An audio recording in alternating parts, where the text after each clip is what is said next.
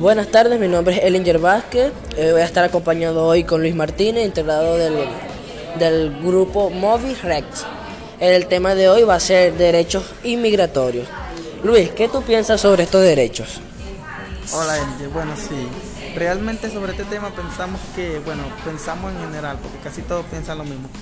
Pensamos que este tema realmente está siendo hoy en día muy fuerte, muy fuerte, porque es muy fuerte emigrar hacia otro país con cuestión de esta pandemia, todas estas cosas, pues me entiendes. Entonces pienso que todos pasamos por muchos tropiezos, muchas cosas que, intervinieron a entrar a Brasil, pero bueno, gracias a Dios estamos aquí.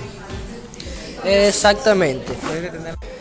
Bueno, eh, Luis, ahora, ¿cómo te sientes tú al ser inmigrante?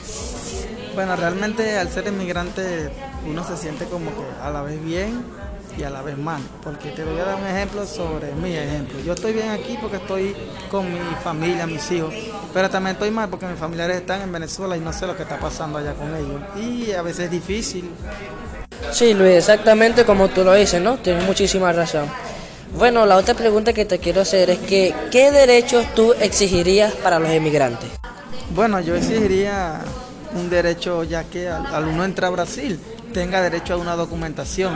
O sea, porque ya entramos en un país que no es de nosotros y al no tener papeles somos deportados y volvemos a la misma situación y cada vez más peor.